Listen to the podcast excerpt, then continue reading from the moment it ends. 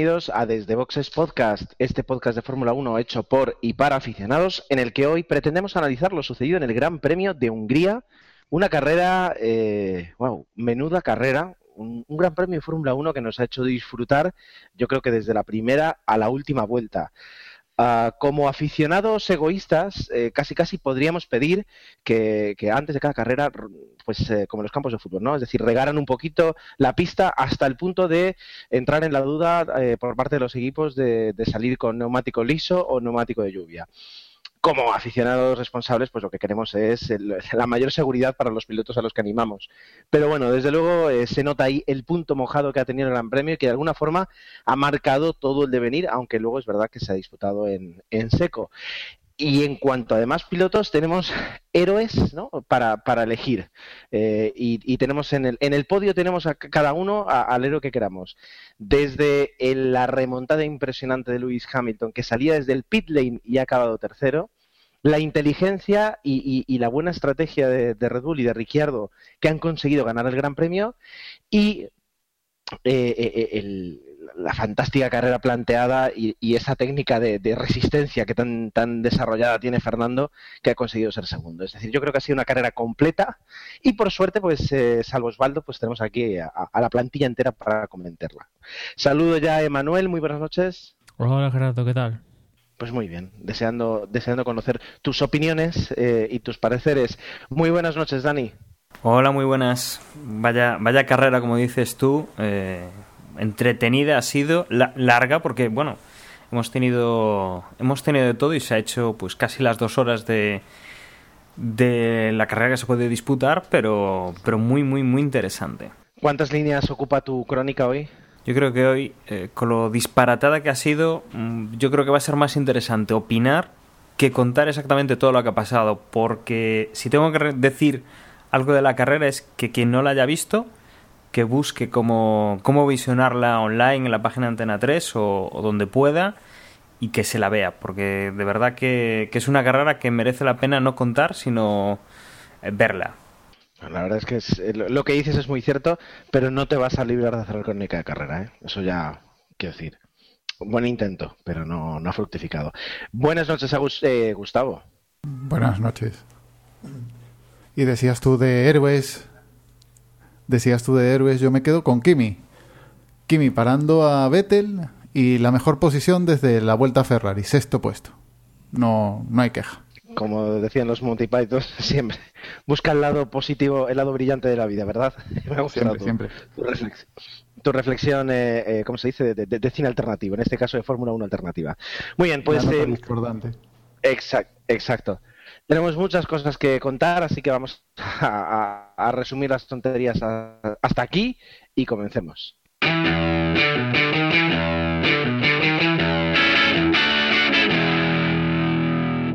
Emanuel, como buen profesional del podcasting, nos dejó en su pit stop, pues eh, ya digo, el resumen de los, de los entrenamientos y la clasificación. No sé si después de lo, de lo visto en, en la salida de hoy, en la que bueno, pues había, había un buen número de coches en el, en el pit lane, ¿queréis añadir algo más o, o ya directamente pasamos a lo que ha sido la carrera? Bueno, en el pit stop me dio tiempo hasta los dos libres, porque aún no se había disputado ni los terceros ni la clasificación. Pero hay varias cositas de comentar de, la clasificación interesantes. Antes que nada, en los libres 3, pues lo mismo de siempre. Hamilton primero, Rosberg segundo, a continuación los dos Red Bull, Williams, Fernando que en esa ocasión fue sexto, Kimi séptimo. Y vamos, más o menos lo mismo de siempre. En clasificación, pues en la Q1, de primeras Maldonado se quedaba sin marcar tiempo. Y después también se quedaba sin marcar tiempo, que fue uno de, los acontecimientos, de los highlights de la clasificación, es que el coche de Hamilton empezaba a arder cuando estaba entrando en boxes y vamos, ahí se quedó su clasificación, una vez más se quedaba sin poder luchar con la pole y además en esta ocasión iba a salir bastante tarde. De hecho, iba a salir desde pit lane porque los daños fueron tan tanto tan profundos por la causa de, del fuego, pues que tuvo que cambiar chasis y eso, bueno, ya cambió unidad de potencia, caja de cambios, cambió un montón de cosas y, y iba a salir desde pit lane. Y, ahí, y así se quedaba Hamilton que que después comentaremos la, la, carrera, ¿no? Pero en un principio salía de la clasificación bastante tocadito. En esa Q1 también se quedaron Marcus Ericsson, Max Chilton, Kobayashi y llega un poco el error garrafal horroroso, astronómico de la clasificación, que fue que Kimi Raikkonen no, no consiguió pasar a la Q2 y es que en Ferrari se confiaron tanto debido a que Maldonado y Hamilton no iban a marcar tiempo que decidieron que Kimi se quedara en pista y mientras Jules Bianchi pues estaba rodando y resulta que que por escasas milésimas, pero consiguió marcar mejor tiempo que Kimi, con lo cual Jules Bianchi pasaba al Q2 y Kimi, pues no, se quedaba en la Q1. Como digo, error ultra garrafal astronómico de Ferrari, una vez más, que afortunadamente después en carrera se cambiaron las tornas. Ya en la Q2, pues Just Bianchi se quedó decimosexto, ya no podía aspirar nada más. Grosjean decimoquinto, Esteban Gutiérrez decimocatorce, Sergio Pérez decimotercero, Adrián Sutil decimosegundo. Buena clasificación de, de los Sauber, que parece que la prohibición de los Freak eh, han dado un pasito adelante. Parece que los equipos más favorecidos por esta supresión del, del sistema Freak. Un décimo fue Dani Kvyat. Después en la Q3 pues al principio de la Q3 pues empezó, cayeron cuatro gotitas y eso provocó que, por ejemplo, Kevin Magnussen tuviera un accidente importante, tan importante que le provocó que tuvo que cambiar de chasis, con lo cual pues tuvo que iba a salir también al igual que Hamilton de, desde el pit lane y no, de hecho no, no le fue al comienzo como decía y no tuvo ocasión ni de marcar tiempo con lo cual Magnussen fue décimo. Noveno fue Nico Hulkenberg octavo Jean-Éric Bernier séptimo Jason Button sexto Felipe Massa quinto eh, Fernando Alonso cuarto Daniel Ricardo séptimo Valtteri Bottas segundo Sebastián Vettel que una bueno de las pocas ocasiones en las que Vettel ha quedado por encima de, de Ricardo y una vez más el poleman de esta temporada de momento, 6 poles de 10, Nico Rosberg, que si Hamilton salía tocadito de la clasificación en un principio, y pues Rosberg al contrario, no salía en principio con, con un buen con una buena situación para clavarle otros 25 puntos casi de diferencia a Hamilton, cosa que afortunadamente no ha sucedido así.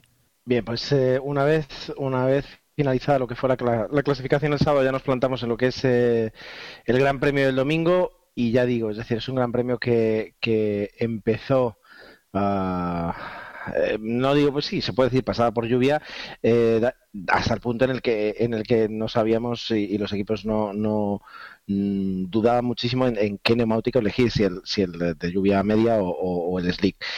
Vamos a, dejar que Dani nos haga su clasificación, su crónica de carrera, aunque soy consciente de que, como decía Dani, son tantas cosas que si, si nos paramos en cada curva y en cada hecho, pues tardaríamos más de una hora. Pero bueno, de alguna forma nos va a dar un poquito una radiografía para que luego nos permita eh, sentar base y poder y poder opinar sobre lo que hemos lo que hemos podido disfrutar hoy. Pues a ver cómo, cómo sale. Bueno, como tú decías, eh, la carrera no empezaba con lluvia, sino que el circuito ya estaba mojado, había estado lloviendo copiosamente entre la, una y cuarto, una y media, la carrera se celebraba a las 2 de la tarde y los equipos pues tenían dudas de si eh, daría secado la pista, qué partes de la pista podrían dar más problemas, porque si fuera algo, digamos, eh, uniforme, no habría tanto problema pero partes del circuito estaban muy mojadas, estaban de intermedios y partes del circuito estaban lejos de, de ser para intermedios, estaban ya pues eh, tirando a, a, un neumático normal de carrera. Hasta el último momento los equipos estuvieron barajando las opciones y finalmente pues salieron con los intermedios. Eh, con la salida con intermedios había un, una limitación que se ya se eliminaba y es que ya no era, no era necesario poner duros y blandos, sino que los equipos serían libres de poner el neumático que, que quisieran eh, hasta el final de la carrera.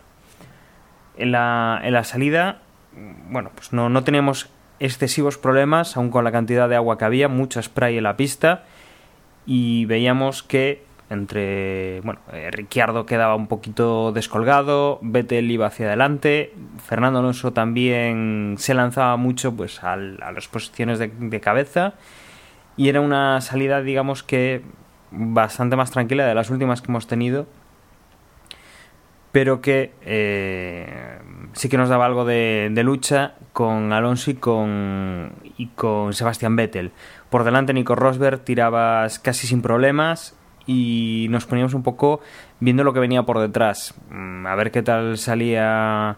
Eh, a ver qué tal salía mm, Hamilton, que salía desde pit lane, y cómo, cómo afrontaba esta carrera, la segunda carrera eh, desde tan atrás y que, bueno, lo, lo iba a tener alejado de su compañero de equipo por lo menos un buen rato. Veíamos que las primeras vueltas había coches que, que se pasaban un poco en alguna curva, había ciertos problemas para mantenerse la trazada. Mm, las luchas entre Fernando Alonso y Vettel se mantenían, veíamos pues eh, que, que, los equipos todavía no las tenían todas consigo y lo que yo decía, que en algunas zonas del circuito estaba muy claro que los intermedios era la mejor opción y en otras partes del circuito mmm, entraban dudas sobre eh, si no acabarían esas zonas secas con, con, los neumáticos de lluvia. Durante un rato hemos estado rodando sin excesivos problemas, los, los coches se veía pues que, que sí que eran un poco complicados a mantener en pista, pero no ha sido hasta que Marcus Ericsson pues perdía el control del, del Caterham y se metió un muy buen golpe contra las barreras y volvía hacia el, circuito quedando pues en mitad del trayecto con lo que el safety car fue prácticamente automático. Primer safety car de la carrera no ha sido como las anteriores que lo hemos tenido eh, al poquito de empezar esta pues hemos podido rodar un poquito más pero que, que bueno obligaba a recuperarse. Quien más lo lo temía era Nico Rosberg, que ya había empezado a sacar una muy buena ventaja sobre sus perseguidores, pero que perdía con, con este coche de seguridad. Veíamos ya eh, coches que, que, entraban a cambiar neumáticos, aprovechaban, veían una, una oportunidad y empezábamos a ver pues eh, divisiones en las, en las estrategias. Eh, ya veíamos algunos que decían entrar antes, otros que decían entrar después. Y en la reanudación de la carrera, después de, de que casi tuviéramos eh, otro safety car, eh, se estaba, bueno, se iba a retirar el safety car cuando Román Grosjean tenía un accidente, con lo cual se prolongó este primer safety car, no hubo, no hubo que sacar un segundo, pero, pero poco ha faltado. Bueno, pues veíamos la reanudación y veníamos que quienes eh, iban pues a, a por todas en este momento eran Dani Ricciardo y Fernando Alonso, que eran los que estaban rodando más rápido después de, de esta reanudación. Veíamos que Hamilton seguía tirando para arriba, mm, veíamos que los, los dos eh, los dos Williams estaban también muy muy arriba, manteniendo pues quizá de, de los eh, coches que, que, tenían comprado un motor Mercedes, los que más rendimiento están sacando últimamente, tanto tanto el equipo McLaren como Force India no, le están sacando tanto rendimiento a, al motor Mercedes como los del equipo Williams y, se está notando ahora pues con, con lo bien que le está yendo el equipo a la clasificación general. Volvíamos a tener problemas, accidentes, toques, salidas de, de pista y no era descartable que saliera un safety car nuevamente cosa que ha surgido cuando Sergio Pérez ha perdido el control al tocar, digamos, la zona exterior de la última curva, al entrar en la, en la recta de meta, ha patinado, mm, ha hecho un trompo, se ha ido contra la, el muro del pit lane y hemos tenido pues ese segundo coche de seguridad. Aquí es donde teníamos pues el así pues un digamos un tiro más de la, de la estrategia en la cual pues eh, Alonso y, y, y, algún piloto más no entraban a cambiar neumáticos y, e intentaban pues buscar una, una estrategia distinta que el resto de los competidores. Con, con esto Fernando pues quedaba en primera posición tras el safety car eh, con un, Toro Rosso con, con Bernier, que estaba en segunda posición, y seguido de los Mercedes y de, y de los coches importantes que, que no eran los que estaban dominando en, este, en esta parte de la carrera. El safety car rodaba un par de vueltas, mm, no había demasiados problemas como hubo con el primero, no hubo que, que retirar más que el, el, coche de Sergio Pérez. Y al relanzar la carrera veíamos como Fernando iba a intentar poner tierra de por medio, iba a intentar que, que el toro roso se quedase atrás y sobre todo ver si, si podía retener a sus rivales. Y así ha sido. Durante varias vueltas Fernando ha rondado un ritmo bastante superior al resto de, de sus competidores. Eh, Bernier ha, ha, funcionado muy bien como, como tapón, ha estado varias vueltas bloqueando a los Mercedes y a, y a Vettel. Y en una de estas, bueno, hemos tenido pequeño susto también con Vettel, igual que el de Sergio Pérez en la última curva, ha pisado el piano exterior de la curva, se ha venido hacia el muro, ha rozado un poco el muro, pero ha conseguido recuperar el trompo y, y ha perdido posición con su compañero de equipo, sobre todo lo que más le puede haber dolido, y ha dejado un poco la lucha entre Lewis Hamilton y Nico Rosberg.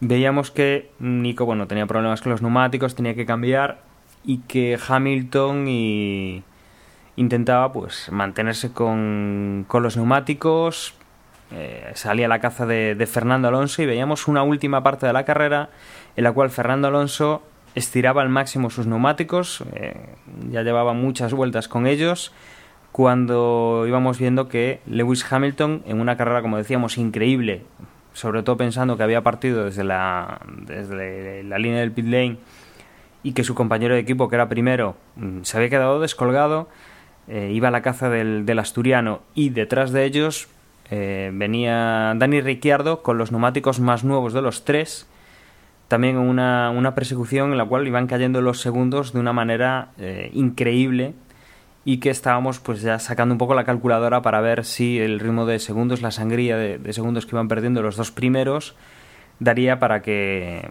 para que se llegaran a juntar a, final de carrera.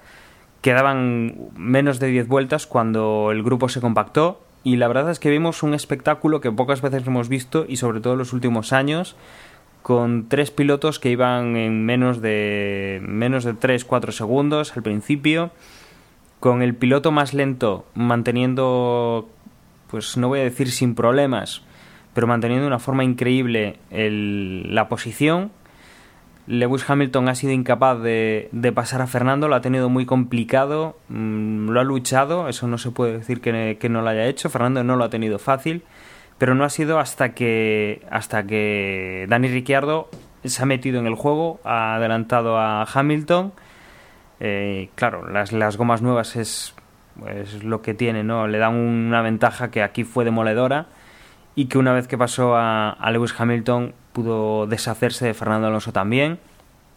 Y teníamos pues a, a Dani Ricciardo ya manejando las últimas vueltas de la carrera en primera posición, Fernando Alonso intentando que, Lewis Hamilton no, no, lo alcanzase. Y Hamilton un poco pendiente de los retrovisores puesto que por detrás de él venía su compañero de equipo, venía Nico Rosberg y tenía pues una una disyuntiva entre intentar adelantar a Fernando, que, que tenía un poquito más de, de velocidad punta que el, que el, asturiano, pero también tenía que defenderse su compañero de equipo que venía bastante fuerte con unas ruedas más nuevas que el inglés. Finalmente hemos llegado con Dani Ricciardo destacado, Fernando Alonso tenía las, las gomas en las últimas, ha perdido muchísimo tiempo, pero lo mismo le pasaba casi al, al británico, a Lewis Hamilton, y que ha llegado defendiéndose a la línea de, de, meta con uñas y dientes de su compañero de equipo que no ha podido hacer otra cosa que llegar en cuarta posición por detrás de, de Lewis Hamilton, de Fernando Alonso y de Dani Ricciardo. Muchísimas gracias, Dani. Eh, yo creo que lo has conseguido. Has sintetizado pues los hechos más importantes del curso, del curso, perdón, de, la carrera, o al menos, digamos, de la carrera eh, que también se nos ha mostrado. Es decir, como siempre, hay muchísimas cosas que, que, que, que no podemos mencionar, eh, tal vez incluso porque no nos enteramos de ella, por mucha telemetría que sigamos, ¿no? Es decir, eh, esa, esa marea de posiciones medias, de luchar por los últimos puntos, pues no, no siempre están disponibles. En realidad aquí, digamos, pues eh, con, con, las últimas vueltas, las últimas casi casi diría 20 vueltas, eh, tal y como se planteaba la estrategia de cada uno de los, de los eh, pilotos que, querían alcanzar una posición de podio, pues ha bastado para, para mantenernos, mantenernos muy entretenidos. Ah, y yo antes, o sea, antes de dejaros hablar y dar vuestra opinión, lo que sí quería comentar es que más allá de que, el, circuito estuviera mojado y añadiera ese, ese, punto de incertidumbre extra que ha mejorado el espectáculo, de alguna forma debo reconocer que parece eh, que de alguna forma, sí, me repito, que de alguna forma eh, las mejoras introducidas para mejorar la competición y los adelantamientos en la Fórmula 1 van dando su resultado. Es decir, aquí, por ejemplo, no ha sido tan importante el DRS, pero el DRS funciona, funciona desde el primer año. Ahora que casi todos los circuitos tienen, tienen dos zonas de DRS, sí suponen un, una, un, sí, un elemento más con el que jugar a la hora de poder adelantar. Eh, y aquí ya digo, tanto las, tanto luego las, las ayudas en cuanto a, al, antiguo KERS, ¿no? al, al, ERS, a, a, toda la potencia que pueden utilizar en, en los momentos en los que ellos prefieran, parece que van dando sus frutos, unido a unos neumáticos que, que esta vez han dado un juego espectacular. Es decir, eh, Fernando Alonso ha decidido eh, coger unos neumáticos blandos que dan su dan su 100% eh, como mucho en 12, 15 vueltas, pero los ha alargado hasta más de 30 vueltas sin que digamos se viniera abajo del todo, es decir, sí que sí que no, no han podido mantener el rendimiento evidentemente, pero no ha sido nada desastroso. Lewis Hamilton también incluso ha, tenido sus neumáticos medios, ha decidido poner medios, eh, ha tenido otro tipo de conducción, le ha permitido hacer otras cosas, se han venido un poco abajo en el momento en el que se esperaba. Quiero decir, parece como que todas estas medidas, neumáticos, unidad de potencia, DRS, sí que se han conjugado, al menos en esta carrera, para demostrar que esta Fórmula 1 de adelantamientos y de estrategias funciona. No sé qué opináis. Hombre, bueno, a ver, los neumáticos de Fernando sí que han ido un poco a pique, porque en las últimas vueltas estaba rodando en 1.30, 31 creo. Y, el, y, por ejemplo, Ricardo estaba en 1.26, Rosberg venía a 1.27, o sea, son 3-4 segundos, que eso es por vuelta, él no va más. Lo bueno es que pese a eso, ha aguantado una segunda posición, que, que, que gracias. Pero lo que lo que yo quería comentar, eh, Manuel, es justo eso, es decir, eh, es lo normal, es decir, que unos neumáticos blandos, cuando los llevas más de 30 vueltas, se te vengan abajo en cuanto a tiempos, pero le ha permitido terminar la carrera. Hemos visto, hemos visto algunas, en, en años pasados, algunas carreras donde el piloto prácticamente, si no recuerdo mal, tenía que abandonar porque se quedaba sin goma y ya no podía directamente competir porque no podía tomar curvas rápido directamente. Aquí es lo normal, es decir, que si tú decides esa apuesta, las últimas vueltas lo pases fatal comparado con un piloto como Dani Ricciardo que había cambiado sus, sus, eh, neumáticos casi casi 20 vueltas después. Que, eh, a eso me refiero, es decir, que, dejan de rendir pero, no, pero, pero te permiten seguir compitiendo. Eh, en ese aspecto me refería. Sí, sí, en ese sentido sí, estoy, estoy contigo que en otras, en otras temporadas evidentemente hubiera desllantado una, una cosa así. De todas formas, es para estudio también esos neumáticos, a ver cómo han llegado y tal, porque incluso Hamilton le preguntaba a su ingeniero si con los, él con los duros, con el compuesto medio en este caso, iba a aguantar todas las vueltas, ¿no? Con lo cual, pues si en cierto momento Hamilton tenía sus dudas con el compuesto más, duro, pues vete tú a saber con, el más blando, ¿no? De todas formas, fueron todos en, territorio desconocido, ¿no? Porque en, el viernes más o menos todo el mundo hace entre 15 y 20 vueltas con cada juego de neumáticos y irse más de eso, pues es irse a terreno desconocido que te puede salir bien o te puede salir mal. Como decía Fernando, pues han arriesgado y le ha salido en esta ocasión bien. Y, mi análisis del Gran Premio, por un lado, empezar con Ricardo, que la segunda victoria del año, la verdad es que otra vez pone el dedo en la llaga con, con respecto a su compañero Vettel. En esta ocasión, este Gran Premio Vettel salía por, el, por delante de, de Ricardo y una vez más, pues Ricardo le da la vuelta al pastel y encima gana la carrera, ¿no? Es cierto que Vettel, bueno, Vettel hizo un tuvo una conversación por radio en el que él pues aceptaba que tuvo un error con pues con el trompo, ¿no? Que se salió en, la última curva del circuito y eso le provocó un trompo, pero también le dijo al equipo, le mandó un mensaje al equipo de que no hizo su trabajo al no meterle al tardar dos vueltas en meterlo a boxes y que eso le, le causó dos, dos posiciones a, él, ¿no? Con lo cual Vettel en cierta medida está un poco, entre comillas, picado y, y, y encima si su compañero lleva dos victorias ya el año, dentro de este año, pues no sé cómo psicológicamente estará Vettel, pero desde luego Ricardo está mm, espléndido, ¿no? Está espectacular. Y después Fernando, como, es, como antes decía, pues ha aguantado ahí a duras penas. Eh, me sorprendió a mí que Hamilton es cierto que está luchando por el título y no sé si por eso no quiso arriesgar el, el adelantamiento con Fernando y, me supo raro que Hamilton, que siempre suele ser muy impetuoso, meterle el coche ahí a las primeras que de cambios, en cambio con, en cambio con Fernando mostró cierta precaución, creo, no sé si es eso, o el coche no, sus neumáticos no podían tirar más.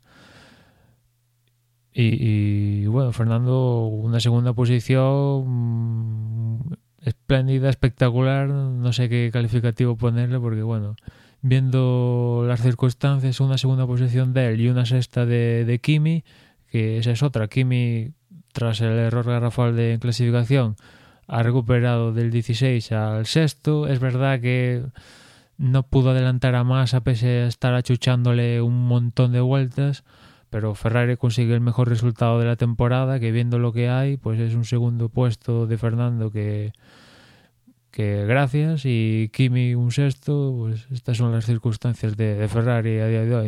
El, mejor resultado de la temporada con un piloto segundo y el otro sexto. Y después Hamilton, que como comentaba antes cuando comentaba la clasificación, pues salía un poco tocado y parecía que la carrera pues iba a ser un poco digamos, un velatorio, ¿no? Para él, porque Rosberg pintaba con una victoria más o menos sencilla y él iba a estar difícil para conseguir puntos y ha dado la vuelta al pastel de una manera mmm, importante, ¿no? Pues ha conseguido incluso recortarle tres puntitos a Rosberg y el que parecía que iba a salir de Hungría tocado psicológicamente, pues ha sido, si él si es que ha salido alguno tocado ha sido Rosberg y el que ha sido un poco sale un poco fuerte de, de aquí de Hungría es Hamilton que yo creo que la guerra del equipo después de lo de Bahrein y de Mónaco sobre todo y lo que pasó también en, Cataluña que Hamilton puso un mapa de motor eh, con más rendimiento que con Rosberg pese a que el equipo les mandó a poner el mismo plan pues digamos que estaba todo encauzado salomónicamente, hablaron todo lo que tenían que hablar y más o menos se llegó al típico pacto que suelen llegar dos pilotos que aspiran al título dentro de una misma escudería. Y aquí parece que Hamilton, entre comillas, no sé, habrá que lo veremos en las siguientes carreras y las declaraciones, parece que ha, que ha roto un poco ese pacto porque el equipo en un momento dado de, la carrera le dice eh, que deje pasar a Rosberg y Hamilton dice que no, que no lo deja pasar porque no es más rápido que él y quizás eso perjudicó por un lado que Rosberg pudiera aspirar a algo más que ese cuarto puesto, que es la peor posición de, de lo que va de temporada y a su vez también hizo que Hamilton pues consiguiera un tercer puesto que vete tú a saber en qué quedaría Hamilton, ¿no? Igual queda tercero, o hubiera adelantado a Fernando, o igual no, o igual queda cuarto o quinto, ¿no? Tú a saber cómo acabaría si dejara pasar a Rosberg. De, de todas formas, cuando uno de los pilotos suele romper un pacto de este tipo entre, entre todas las partes, es, digamos, abrir las puertas a la guerra interna entre, entre los dos pilotos y vamos, empieza por ahí y se acaba pues Rosberg ha renovado ya su contrato, pues vete tú a saber que Hamilton que le queda un año y está en los mentireros para un posible cambio de equipo, vete tú a saber si esto da pie a que Hamilton cambie, cambie de equipo, ¿no? Porque como digo, estos pactos que en su momento ya vimos como Senna y Prost hicieron su pacto y al parecer Senna rompió el pacto y bueno, al final Prost se fue todas estas películas, pues vete tú a saber también si, si vuelve a suceder la misma situación aquí.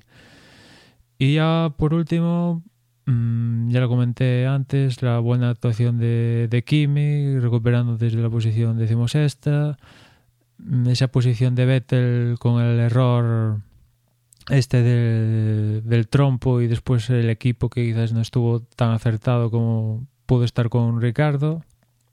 Y al final se va con séptima, séptima posición y yo creo que que es Vettel que decía que le gustaba especialmente el, cómo estaba su coche aquí en Hungría y que parecía que iba bien con esa segunda posición en clasificación y al final se va con un séptimo con cara de pocos amigos y con eso, con su compañero aquí Ricardo eh, poniendo el dedo en la llaga, ¿no?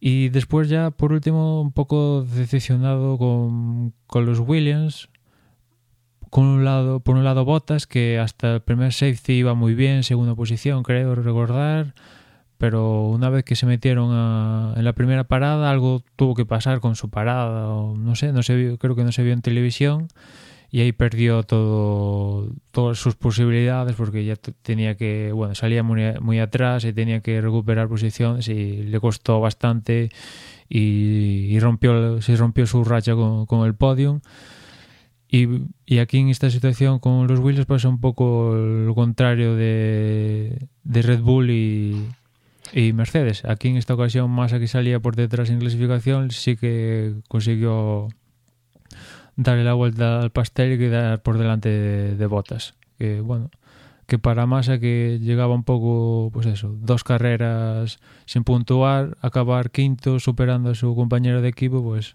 se va con buenas sensaciones para de pues eso para para un veraniego, ¿no? Decía Emma que no no había no por decirlo así nadie se iba como derrotado de esta de este circuito en, cierta manera, lo que decía ahora al final, Botas es el que más eh, damnificado sale de aquí. Venía de completar unas tres últimas carreras bastante buenas, iba segundo, ese pit stop que algo ocurrió y perdió, vamos, mm, ahí se le fue toda la, la oportunidad en carrera. Eh, los tres primeros eh, en, en, calificación, tanto Rosberg como Vettel como Bottas, mmm, parece que esta fue la maldición de, ese top 3. Mm, Rosberg acabó eh, cuarto, eh, Vettel séptimo y Bottas eh, octavo. Es decir, que no, no, era la carrera para calificar bien, por lo que se ve. Los cuatro pilotos destacados, mm, que ya lo dijo Emma, Hamilton, Alonso, eh, Ricciardo y, y Kimi lo de Hamilton, mm, que decía Emma que si fuera otra carrera habría intentado adelantar a Alonso. Habría intentado adelantar a Alonso si lo tuviera muy fácil. Creo que ya va cogiendo experiencia Hamilton, se ha tranquilizado, ve que a él lo que le interesa ahora es coger los máximos puntos y que su compañero eh, vaya por detrás de él. Y él lo que quería era Mm, que ganaba Alonso, perfecto. Mientras él fuera segundo y, y Rosberg quedara cuarto, mmm, vamos, a él le venía de perlas. Tenía una carrera perdidísima y queda por delante de su compañero. Mm, ¿Qué más, qué más podría querer? Y Ricciardo, mmm, una carrera estratégicamente perfecta. Le vino bien también que Vettel, que iba por delante de él justo en el trompo, hiciera ese trompo que le, vamos, le ha favorecido totalmente. Y Kimi, mm, eso, que después de la cagada del, de calificación de Ferrari, acabara sexto, la mejor posición en la temporada, pues claro, no es, no es mucho, es un sexto puesto. Pero bueno, visto como está Ferrari, que para conseguir una segunda posición tiene que darse unas carambolas impresionantes y hacer una estrategia, entre comillas, perfecta, pues es una meritoria sexta posición. Y, y, lo de Baton, que siempre suele destacar en este tipo de carreras, eh, hizo la jugada y le salió fatal. Esto de poner intermedios, todo el mundo había puesto slicks y no cayó ni una gota, pues ahí se le fue la su oportunidad. Y mira que siempre mm, elige la, la mejor eh, estrategia en este tipo de, carreras. Creo que la información de los muros de, que iba a llover, pues eh, eso, le, reventaron toda la estrategia. Y nada, tres semanas de que vamos a, oh, perdón, casi un mes que, que, vamos a tener de descanso y con ganas de, de esas nueve carreras que vienen, a ver cómo, perdón, ocho carreras que vienen, que ahora nos deja con, con el hype en todo lo alto a ver cómo, cómo continúa esto. Vale, yo, os quería hacer, para, para, que no sea esto una, una sucesión de testamentos, os quería hacer algunas preguntas, pero que me gustaría que respondierais uh, de forma rápida, de forma contundente. Uh, a través de lo que hemos visto, ¿consideráis que el equipo Mercedes está tal vez después del brick y, en un circuito donde no, tal vez no se sienta tan cómodo, ¿creéis que se ve alguna debilidad al equipo Mercedes? Sí, yo creo que sí. Alguna hay. Tienen un talón, creo que son los, los frenos. Yo creo que el problema que pueden tener es de fiabilidad. De acuerdo, de acuerdo. O sea que Ahora ya veis, entre los tres, digamos, un tema de fiabilidad, ya sea por los frenos o por algún otro sistema, porque al fin y al cabo el incendio del coche de Hamilton no es normal, sí que podemos ver. ¿Los Red Bull eh, creéis que a día de hoy están uh, más uh, fuertes o, simplemente este era un circuito en el que uh, se les da muy bien? Yo creo que independientemente de si están bien o mal, creo que Ricciardo está muy motivado y está muy metido y que Vettel lo tiene un poquito, un poquito más complicado. Pues yo creo que digamos que hoy Ricardo ganó porque digamos entre comillas los Mercedes le han dejado. O sea, si Hamilton llega a adelantar a Fernando, pues igual Ricardo no, no, no gana la carrera, que ya me mete en sus posiciones. Pero, y, y lo mismo con Rosberg, si igual cambia la estrategia, igual, igual gana, ¿no? Digamos digamos que las dos carreras, tanto Canadá como aquí, mmm, ha sido más error de Mercedes, entre comillas, que está muy bien la carrera de Ricardo, Alonso, etcétera, no me meto con ellos, pero viendo el nivel de Mercedes es más defecto de ellos que acier gran acierto del, del resto. Agustín, ¿qué piensas? Yo creo que Red Bull en este caso, eh, con Ricciardo, hizo una buena estrategia. En el segundo eh, safety, meterlo en boxes para cambiar neumáticos y acabar la carrera con neumáticos frescos, pero claro, también es porque está bastante fuerte. Igual esa misma estrategia en, un en el Ferrari de Alonso, que lo hubiera metido a falta de, de, no sé, 15 vueltas o 20 vueltas para que intentara mmm, ganar la carrera, no les habría salido bien. Ya, ya, que comentáis que comentaba Dani que, que Ricciardo está muy metido, muy concentrado eh, y que no lo está tanto, a ver, yo al menos opino que es normal, es decir, después de cuatro años eh, ganando, que no sé, o sea, son cuatro títulos consecutivos por parte de Sebastián Vettel, eh, yo creo que es normal que en un año en el que desde el inicio no te terminas de encontrar, no te sientes del todo a gusto con el coche, pues es como, como, como si de alguna forma automáticamente tu cerebro se relajara un poquito porque necesita respirar, ¿no? Es decir, eh, eh reponerse del esfuerzo que ha sido durante cuatro años ganar. No sé si lo veis como yo. No. Yo creo que está siendo superado por Ricciardo. Ricciardo se ha adaptado mejor al coche. Vettel estaba acostumbrado a mm, eso, a que el coche iba muy rápido, mm, le favorecía casi todo al ir en primera posición y, y ahora que va un poco a remolque, mm, se está viendo superado y tiene que asumirlo. Sí, yo estoy con Sting que en esta ocasión hay alguien mejor que él que se llama Ricardo, aparte de los Mercedes y tal. Y eso de que, entre comillas, se está un poco relajando de ganar cuatro títulos, diez carreras consecutivas y todo eso, pues oye, si fuera él fuera, estoy seguro que, vamos, si puede ganar 300 consecutivas, las hubiera ganado, pero. Y yo creo que, que es de buen piloto aceptar que en un momento dado hay otro más rápido que tú y es de buen piloto reconocer eso y darle la vuelta a esa situación. Y, digamos que Vettel le, le, falta la parte de darle la vuelta a esta situación. No sé cuándo, pero... ¿Y si va a suceder? Bueno. Ah, por último, dos preguntas más y ya me callo. Pero me parece interesante este tipo de intervenciones rápidas. Equipo Ferrari, eh, deberíamos, los que somos así, alonsistas, ferraristas, sí, ¿no? Pero bueno, sobre todo alonsistas, deberíamos ver esto como un hilo de esperanza en la conjugación Alonso-Ferrari en cuanto al rendimiento del coche, o simplemente esto es, pues eso, un cúmulo de circunstancias eh, bien aprovechadas, eso sí, tal vez una, una estrategia más, más viva por parte del equipo eh, para conseguir el, el para conseguir el podio. Yo creo que lo que ha pasado hoy, eh, más que al equipo Ferrari, Fernando debería dar gracias al, tema climatológico, a los lances de carrera que ha habido y, a su conducción, porque mm, no puede ser que el equipo... O sea, a ver, el equipo Ferrari, ¿qué, pudo haber decidido? ¿El tema del, de cuándo entrar o no entrar a cambiar los neumáticos?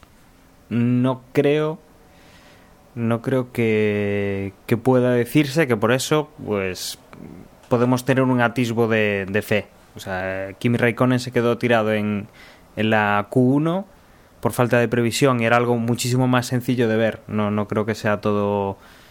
Eh, todo esto sea un signo pues para que veamos un poco el, renacer de... A mí me parece que, que, Fernando está ahí arriba porque es Fernando Alonso, punto. Eh, tiene un, un coche que no no es de los malos de la parrilla, tampoco es de los mejores, pero que él es capaz de sacarle lo que tiene que sacar y, se ha cocinado y se ha preparado esto y, al final, bueno, pues le ha salido bien.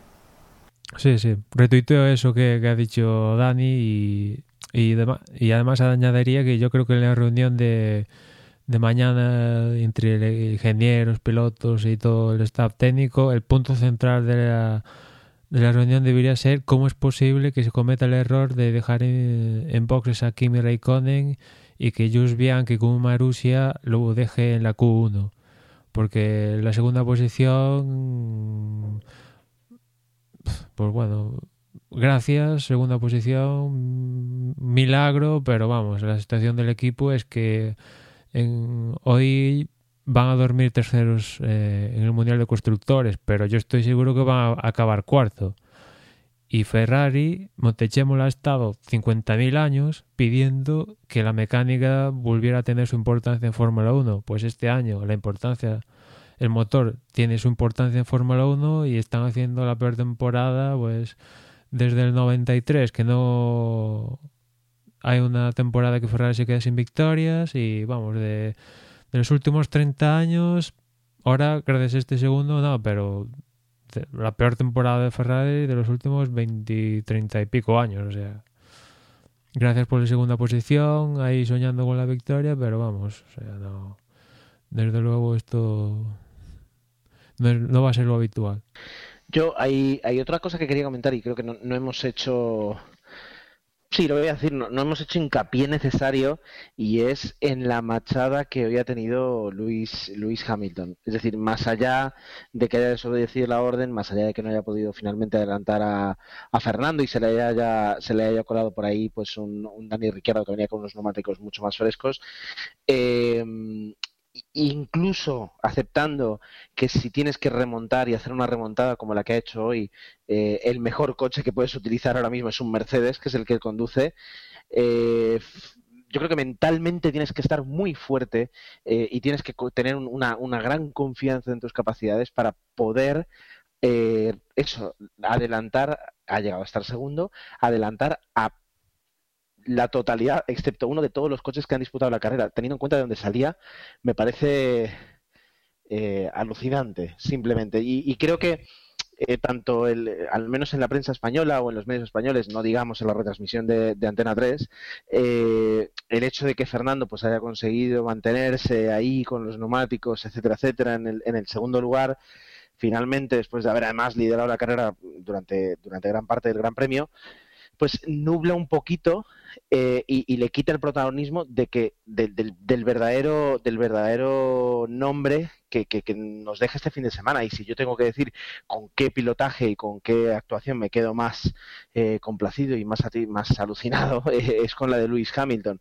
No sé si opináis como yo que os habéis quedado alucinados o, o a lo mejor soy yo que, que no sé que estoy que estoy renunciando a mi pasado Hombre, sí, la verdad es que sí, pero tomando otra contrapartida de la misma situación es que eso lo puedes hacer una, dos, tres, cuatro veces y porque el coche es netamente superior a casi todo el resto de la parrilla, pero en una quinta, en una sexta, te toca un Marussia, te toca un Force India, eh, cualquier situación y adiós carrera de Hamilton y Rosberg te clava 25 puntos y adiós muy buenas el título. Vale, pero, pero, pero ahí ya estamos hablando de otra cosa, es decir, es, es del azar, de la, de la fortuna que pueda suceder. Ahora, yo te pregunto a ti, Emma, además de Lewis Hamilton, imagínate que colocas a otro piloto, cualquier piloto de la parrilla, lo colocas en ese coche que salía hoy desde el pit lane. ¿Qué, qué otros nombres crees que podrían haber hecho lo que ha hecho hoy Lewis Hamilton? Hombre, pues. Eh, y además, añadir que Hamilton en la primera vuelta se salió, ¿no? Que casi se queda ahí la carrera que llegó a tocar las barreras y tal, en, la, en esa. En la primera parte de, esa primera vuelta, ¿no? Pues yo diría, actualmente, pues diría Ricardo, Alonso, mm, Rosberg. Eh, Rosberg. Eh, Vettel, bueno, Vettel alguna ha hecho. No sé si actualmente en este preciso momento lo llegaría a completar. A voy. Es a eso voy. Yo creo que, ni siquiera ahora mismo eh, Rosberg sería capaz de hacer algo así. Sí me creo eh, que Ricciardo lo, hiciera, porque mentalmente, como decía Dani, está muy metido. Y Fernando Alonso es un piloto que, que, mentalmente ha demostrado, pues yo creo que es el, piloto eh, con más fortaleza mental. También es verdad que nunca ha tenido un, es un Mercedes así, comparado con el resto de, coches de las escuderías. Pero cuando ha tenido la oportunidad de hacer esas remontadas con Ferrari, no ha conseguido hacer eso. Es decir, y, venimos de, un Gran Premio donde adelantó 10 puestos y yo todavía recuerdo el Gran Premio Europa de 2012 donde, donde, donde arrancó segundo y ganó. Pero desde el pit lane a segundo, a disputarle el primero y luego finalmente acabar tercero, eh, yo es que, es que solo veo a fíjate, prácticamente siendo capaz de hacer eso. Y, yo añadiría un nombre, fíjate que cómo está siendo su temporada y, yo le he dado palos, ¿no? Pero hasta metería en ese saco a Kimi Raikkonen, que es capaz de salir de esas posiciones y también retornar a, podio. y, hoy, oye, y hoy, con teniendo y yo creo que ha hecho una cosa similar a Hamilton, teniendo en cuenta que él no lleva un Mercedes, lleva un Ferrari. Y ha pasado el 16 al sexto. Cierto, cierto. Mm, no sé ¿qué, ¿qué, opinas los demás? Yo creo que, que Kimi lo vería un poco un poco complicado. Sí es cierto que es un gran piloto, mm, pero lo veo desaparecido esta temporada. Las, las temporadas anteriores, desde que ha vuelto del mundo de los rallies, y que no se apuntaba más de lo que de lo que está dando este en Ferrari. En cuanto a mm, a quién podría hacer esto que ha hecho Hamilton hoy, Obviamente Hamilton lo, lo ha hecho ya esta carrera, lo ha hecho la anterior, también el, recuperar una, una posición de carrera complicada. Vettel lo ha hecho en el pasado, pero no sé si esta temporada está mentalmente preparado, como ya dije antes. Y, y Fernando teniendo material. Fernando yo creo que sin, sin tener un buen coche para para rebasar a, todos los demás. No, no tiene una punta que sobresalga, no tiene una aerodinámica que le permita salir más pegado eh, de la curva que, el resto de coches. Mm, yo creo que lo tiene complicado. pero teniendo un buen coche o, o, siendo un buen circuito o con una circunstancia complicada como, como ha sido hoy, con una carrera en la cual se ha ido sacando el circuito, sí que lo vería haciéndola, pero necesitaría más ayuda externa que, que Lewis Hamilton, que tiene un buen coche y aparte es un, es un gran piloto. Bueno, pues eh, ya está, era, era, de alguna forma pues y, y Hamilton un poquito de debate. Y Hamilton también le da las gracias a los dos rosarios que llevaba puestos. eh, al, al, empezar el fin de semana llevaba uno, después de la clasificación se puso otro. No sé si ahora tras la carrera se va a poner un tercero, pero no deja de llamar la atención. A mí me llama la atención un poco que es bueno para Fórmula 1 tener a un tipo como Hamilton con sus cositas así de este tipo. Toda ayuda es poca y recordemos que, que Kubica eh, llevaba siempre en, el casco una, una estampita de, de, Juan Pablo II, así que ahí cada uno, cada uno con sus creencias. Bien, eh, si no tenéis nada más que añadir sobre lo que ha sido este Gran Premio eh, y si tenéis algo, os doy dos oportunidades y no más. Podemos pasar algunas noticias antes de, hablar eh, bueno, antes de, de, hacer esta, esta, este parón, este cierre de los, de los talleres y también del podcast durante, un par de semanas. Desde luego, yo creo que antes de, de irnos de vacaciones en cuanto a lo que es el, la competición, una de las noticias, yo creo que habría que cerrar con, como siempre, con, la porra y con las clasificaciones, pues para ver cómo quedamos a estas alturas de, de temporada, si, te parece. La porra, la porra la podemos comentar más tarde, ¿vale? Y si queréis, sí que podemos, podemos hacer un, un resultado de, sí, tanto de, pilotos como, como, de escuderías de, de, cómo ha quedado este Gran Premio. Vale, pues comentaba, me refería si, si tenéis algo más de, de opinión sobre lo que ha sucedido este fin de semana, o si no, ya pasamos a los datos. ¿Nada? De acuerdo. Así lo habéis querido. Os voy a dar algunos datos. Bueno, eh, por si no lo sabéis, ha ganado Daniel Ricciardo, segundo Fernando Alonso, tercero Luis Hamilton y en el resto de puntos Nico Rosberg cuarto, Felipe Massa quinto, Kimi Raikkonen sexto, Sebastián Vettel séptimo, Valtteri Bottas eh, casi casi nos extraña verlo tan atrás, octavo, Jean-Éric Vergne eh, noveno con su Toro Rosso. La verdad es que los Toros Rosso están haciendo una buena temporada este año y Jason Button último con, perdón, último, décimo con, eh, con su McLaren. Por detrás ya quedaban Adrián Sutil, Magnussen, Maldonado, que ha acabado una carrera y, además pues eh, en, pelotón, Kvyat, Bianchi, Chilton y luego el resto, eh, Gutiérrez, Kobayashi, Pérez, Hulkenberg, Grosjean y Ericsson no consiguieron, no consiguieron acabar la carrera. Mm, llama la atención que han sido tantos los abandonos teniendo en cuenta que es el Gran Premio de Hungría, que no, no, no tiene una tradición eh, demasiada, de demasiada exigencia. Bueno, pues sí que ha habido muchos golpes y mucho accidente, con lo cual se explica un poco que la mecánica no haya fallado, que sí que hayan tenido problemas para acabar.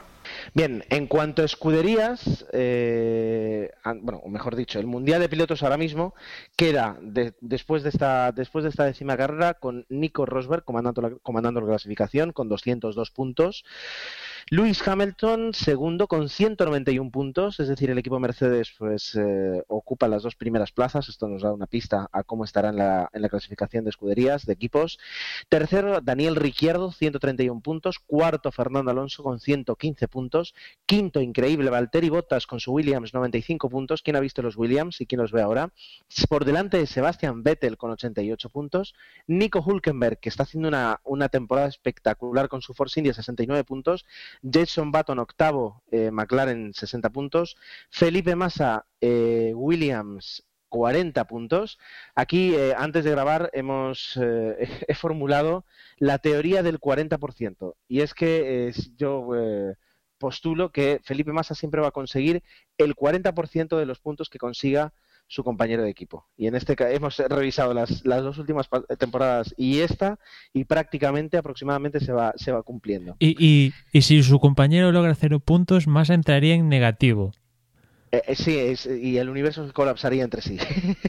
pero pero es, es, es, espectacular. Felipe Massa está teniendo este año un coche, está teniendo de alguna forma pues el, el, el, el liderato en su, escude, en su escudería. Al fin y al cabo, Valtteri Bottas pues, es un recién llegado y sin embargo, pues ya digo, 95 puntos, 95 puntos del finlandés por 40 del brasileño.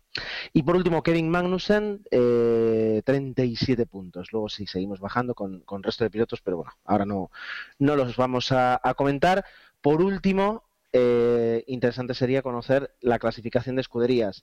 Como podéis imaginar, eh, manda y con y con todo el y con todo el dominio que puede tener Mercedes 393 puntos casi el doble que Red Bull Racing que ocupa el segundo lugar con 219 Ferrari 142 y como decía Emma muy amenazado por Williams que tiene 135 es decir si Massa se pusiera un poquito las pilas le sería muy fácil convertirse en el tercer equipo y Ferrari quedar quedar relegado a, la, cuarta posición lo cual es, es eh, vergonzoso para, para la tradición, ¿no? Y para la tradición que se autoimpone muchas veces Ferrari. Por detrás, pues fijaos cómo está la cosa. Force India, ya digo que está haciendo una gran temporada Hulkenberg y Sutil, pues, eh, perdón, y Sergio Pérez, pues no le va, no le va la, o sea, no se descuelga con 98 puntos los dos, McLaren 97 a un solo punto y ya pegamos un salto espectacular para luego ver a Toro Rosso con 17 puntos, Lotus con 8, Marussia con 2 y eh, la vergüenza es para Sauber que todavía no ha conseguido un solo punto ni tampoco eh, para Caterham que en este año en un principio era el año decisivo no como contaba siempre Emanuel eh, que Tony Fernández había dicho que, o este o hacía algo este año o nada y de momento Marusia que es su directo rival y lo ha cumplido eh y Tony Fernández lo ha cumplido eh hay que darle ahí un premio chaval porque lo ha cumplido pues eh, ya digo, Marusia este año, pues dos puntos puede que no sea, no, puede no, no es mucho para ninguna escudería, pero al menos para ellos sí que es una recompensa haber conseguido meter su coche dos veces en, entre los diez primeros. Vale, pues así es como queda eh, la Fórmula 1, como dejamos la Fórmula 1 justo antes de este parón. Y eh, antes de hacer un repaso a las porras, y bueno, no, lo podemos hacer ahora, hacer un repaso a cómo quedan las porras, eh, antes de cerrar, comentaremos algunas noticias eh, que, se han ido sucediendo estos días y que no encontramos mejor, momento para, comentar. La primera porra que tenemos que, anunciar es la que hicimos nosotros, esta porra que hacemos siempre de los, podios y que yo no sé, es decir, aquí estaría un poquito repartido entre Dani y yo. Eh, Agustín puso Hamilton, Bottas y Ricciardo. No. Emanuel Rosberg, Hamilton, Botas, tampoco. Yo comenté Alonso, Massa y Ricciardo. Eh, y Dani, Hamilton, Rosberg y Ricciardo. No sé. Juzgad vosotros. Yo creo que lo dejaría en empate. Sí, empate entre todos que lo hemos hecho desastrosamente mal.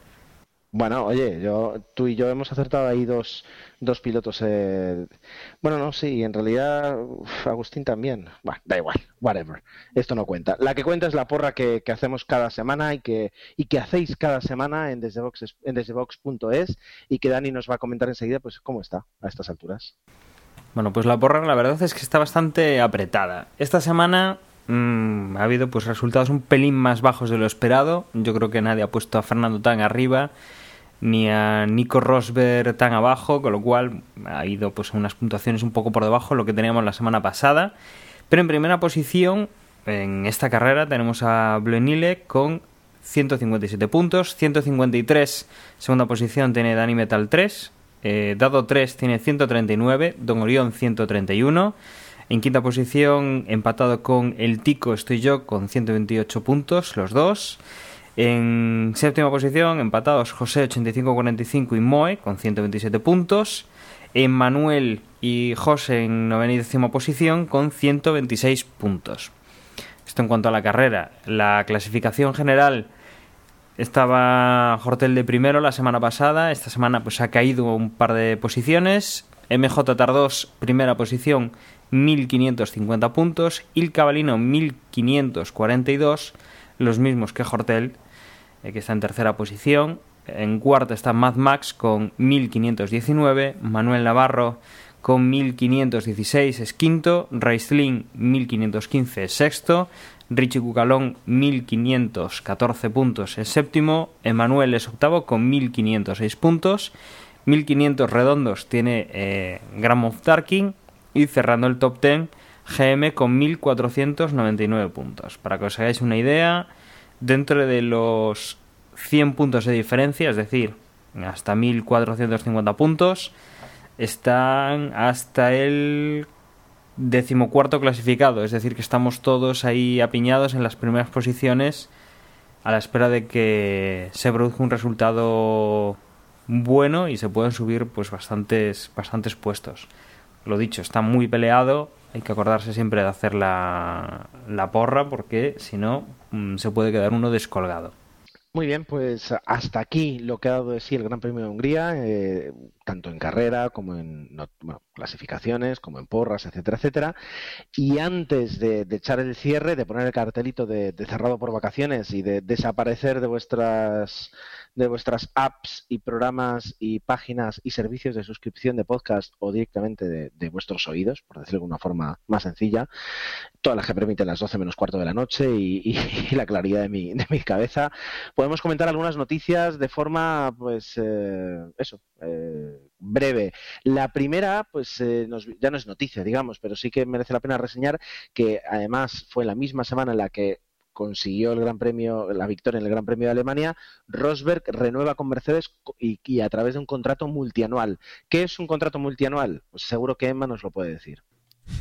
Pues mm, más de un año y menos de cuatro. O sea, tres años. Y ahí está. Ahí está. Y después también se ha anunciado que va a continuar otro piloto en otro equipo, en este caso Maldonado con Lotus. Ah, no, perdón, perdón. me, confundí el, equipo con el patrocinador que lo tiene detrás. Maldonado con Lotus, que Lotus, como ya comentamos un momento, en cuanto se deshagan del contrato que tiene Leónico con Renault, van a llevar Mercedes el próximo año. Y veremos si Maldonado, pues, oye, lleva dos años que aquello mete miedo de lo mal que va, ¿no? Su equipo y un poquito también él. Después, un cambio importante que es ya se ha anunciado cómo los equipos van a poder cambiar, bueno, pues lo más importante, una de las piezas claves de este año, que es las unidades de potencia, ¿no? El próximo año cada motorista podrá cambiar hasta un 48% de, de su motor y el sistema elegido por la FIA, bueno, eh, para explicarlo, bueno, cada parte de, la unidad de potencia se divide en fichas, eh, las que más importantes son tienen dos fichas y bueno, pues cada año cada motorista puede cambiar cierto número de fichas que viene a ser para el próximo año un 40% de, del motor. Y esperemos que ahí pues motoristas como Renault y y Ferrari pues se ponga las pilas con respecto a Mercedes y después veremos la incógnita de, de, de Honda. Y después dos confirmaciones de grandes premios que ya comenté en el pit stop, pero para la gente que no suele comentar el pit stop, que no suele escuchar el pit stop, perdón. Una es que el Gran Premio de México ahora sí se confirma que va a estar en la parrilla seguro para el 2015. En principio la fecha va a ser en torno a octubre, noviembre. Y después también se confirma, creo que en algún momento ya lo hablamos aquí cuando estaba Osvaldo incluso, que y que bueno, Osvaldo que no le suelen gustar estos periplos por países mm, ajenos a tradición de monoplazas, es que va a volver el Gran Premio de Europa y esta vez con sede en Azerbaiyán a partir de 2016. Queda pendiente el Gran Premio de Nueva Jersey, que el Criston dice que igual en 2016 entra, igual no, pero sigue aún en el aire. Yo debo reconocer que mis conocimientos en geografía, pues, sobre todo un domingo a estas horas, caen un poco.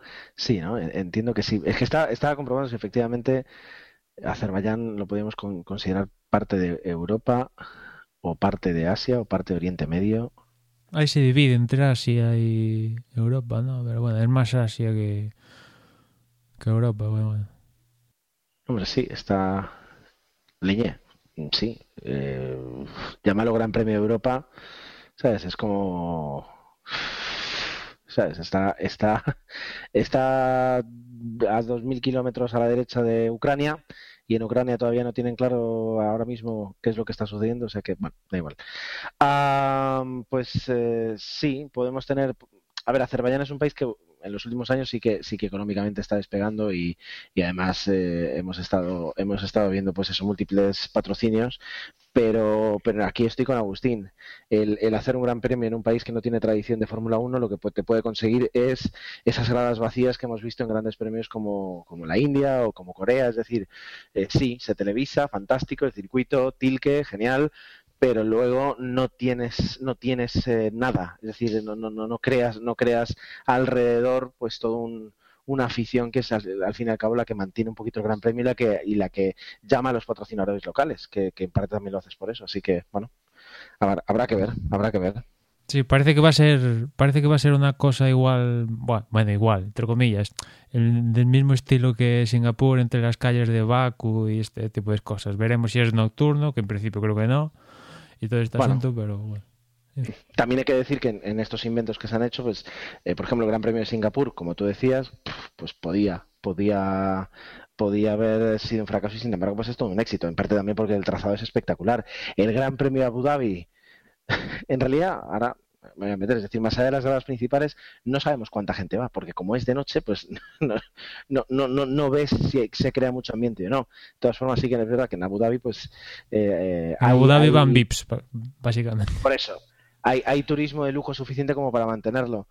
Vamos a ver, y el de Estados Unidos, por ejemplo, que es otra otra adición, no cuenta porque Estados Unidos sí que tiene una, una, una cultura de, de competición en motor, aunque no sea de Fórmula 1 especialmente, eh, que, que mantiene cualquier deporte que, que se establezca con seriedad, como lo ha hecho a través de- del circuito de las Américas. Así que, vamos. Pero sí es cierto que este tema de, de la gente en las gradas es- está de profunda actualidad y de hecho creo que creo que Stone quiere montar una reunión y de hecho eh, se dice que Briatore va a formar parte de, esa reunión como consejero para dar consejos de cómo mejorar el espectáculo general porque bueno en, en el Gran Premio de Alemania al mismo tiempo que la carrera en Hockenheim, en Nürburgring también había una carrera de camiones y en Nürburgring las gradas estaban abarrotadas.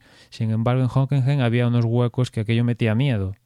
Con lo cual, No da tiempo ahora, pero me gusta, o sea, si si, si esto me lo comentas al principio del podcast, me hubiera dedicado aquí cinco minutos a buscar el precio de las entradas de esas carreras, de esas carreras de camiones. ¿Sabes? Y, el precio de las entradas de, la Fórmula 1. Por no decir de la organización que, que, por mi experiencia, a veces, es decir, todo este tema está tan súper, ya digo, yo hace muchos años que ya no voy a, a los Gran Premios de Fórmula 1, pero el, el tema de, no, mira, quiero una- un botellín de agua, 5,50 euros. ¿Cómo que 5,50 euros? Sí, o sea, en realidad la botella cuesta nada, pero entre lo que tengo que ganar yo y todo lo que le tengo que pagar a la concesionaria del Gran Premio para poder montar el chiringuito aquí, te tengo que cobrar 5,50 euros. Pues, eh, ¿cuánto costaba el agua eh, en, en las carreras de camiones? ¿Sabes? Es decir, es un tema que es un- se convierte un poquito en una locura. Justamente ayer lo comentaba en, una- en un momento que estábamos hablando varios amigos, es decir, lo que me cuesta a mí ir, ponle con mi familia, a un Gran Premio de Fórmula 1, es decir, esos, esos dos días y medio, ¿no? Tres días que tienes, eh, es lo mismo que me puede costar irme en hoteles buenos, es decir, eh, nada de, de escatimar costes, una semana por Europa. Porque los 600, 700 euros un fin de semana entre las entradas, el alojamiento que se dispara y el transporte que, bueno, que puede ser mayor o menor, pues tranquilamente, al menos desde Mallorca, 700 euros no te baja, ¿no? Para do- dos o tres entradas, más, más el resto. 800 euros prácticamente, si, si me apuras. Eso en Montmeló, por ejemplo. Súmale, eh, o sea, quiero decir, com- compara eso con irte una semana eh, tranquilamente a un hotel normal, bonito, eh, bueno, bonito, barato, en, en cualquier Está- parte de Europa. ¿Estás queriendo decir que sale más barato coger un avión e irse a China a comprar la entrada que ir cogerse un avión e irse a Cataluña, nosotros que estamos en España? Bueno, en, Pues el, casi, en, el ¿no? 2000 en el 2006 sí. En el 2006 sí. En el 2006 cuando yo voy a China, eh, vale, a ver, yo conseguí billetes de, de trabajador de línea aérea, pero, pero yo en- cuando me voy a China, es decir, el billete es, es, es lo que marca la diferencia, pero la entrada de grada en China, yo recuerdo que no, me, no, no llegó a los 100 euros, cuando en, en, Cataluña, si no voy mal, pues te tienes que ir más o menos sobre los 300, 350 euros, cua- 400 si quieres una entrada equivalente a, la que tuvimos nosotros, porque a nosotros nos dieron acceso prácticamente a la, a la recta de meta tanto el viernes como el sábado para ver entrenamientos y clasificación. Eh, y luego los hoteles de cuatro estrellas en, en Shanghái pues costaban lo mismo que un hostel que te puede costar en Barcelona o en Montmeló y el transporte público para ir al circuito pues te costaba lo mismo que un autobús eh, que, o el tren que te lleve. Entonces, ¿te puede salir un poco más? Pues sí, seguramente te saldrá un poco más. Pero es que estamos hablando a lo mejor que por un 15, un 20% más de lo que te puedes ir a Montmeló, pues te, te salía a China. Pero ya digo, extrapolando de la Fórmula 1, eh, con 800 euros, una familia desde cualquier parte de España se va una semana a Ámsterdam, a Estocolmo, a París, a Florencia, a donde quieras, una semana entera. A la hora de, decidir dónde quieres pasar tus vacaciones, pues sí, yo he tenido la suerte de, haber asistido a cuatro grandes premios, perfecto. Ahora mismo que yo ya tengo, digamos, esa experiencia ya en mi vida, es decir, ¿me lo vuelvo a gastar? Para que luego, como me pase en el último Gran Premio que fui de Valencia, que ya sé que cuando empecé el podcast yo estaba muy pesado, eh, me sentaran en un sitio que, que veía 500 metros de, de, meta, perdón, 500 metros de, de, recta, no veía absoluta, absolutamente nada más, nos tuvieran a la solana, nos prohibieran hacer cualquier cosa que no fuera pasar calor en esa solana.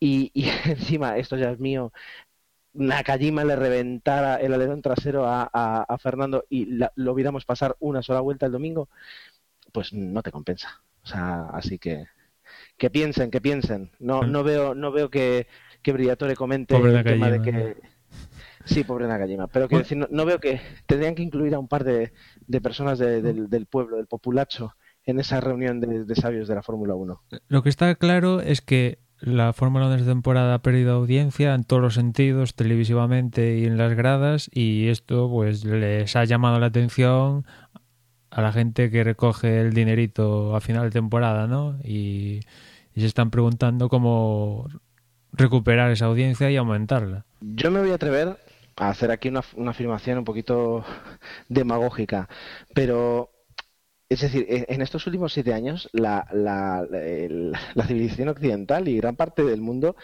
ha pasado por, una de las peores crisis económicas de, la historia y, la peor del siglo XXI y, prácticamente desde el carácter XXIX del, del siglo XX.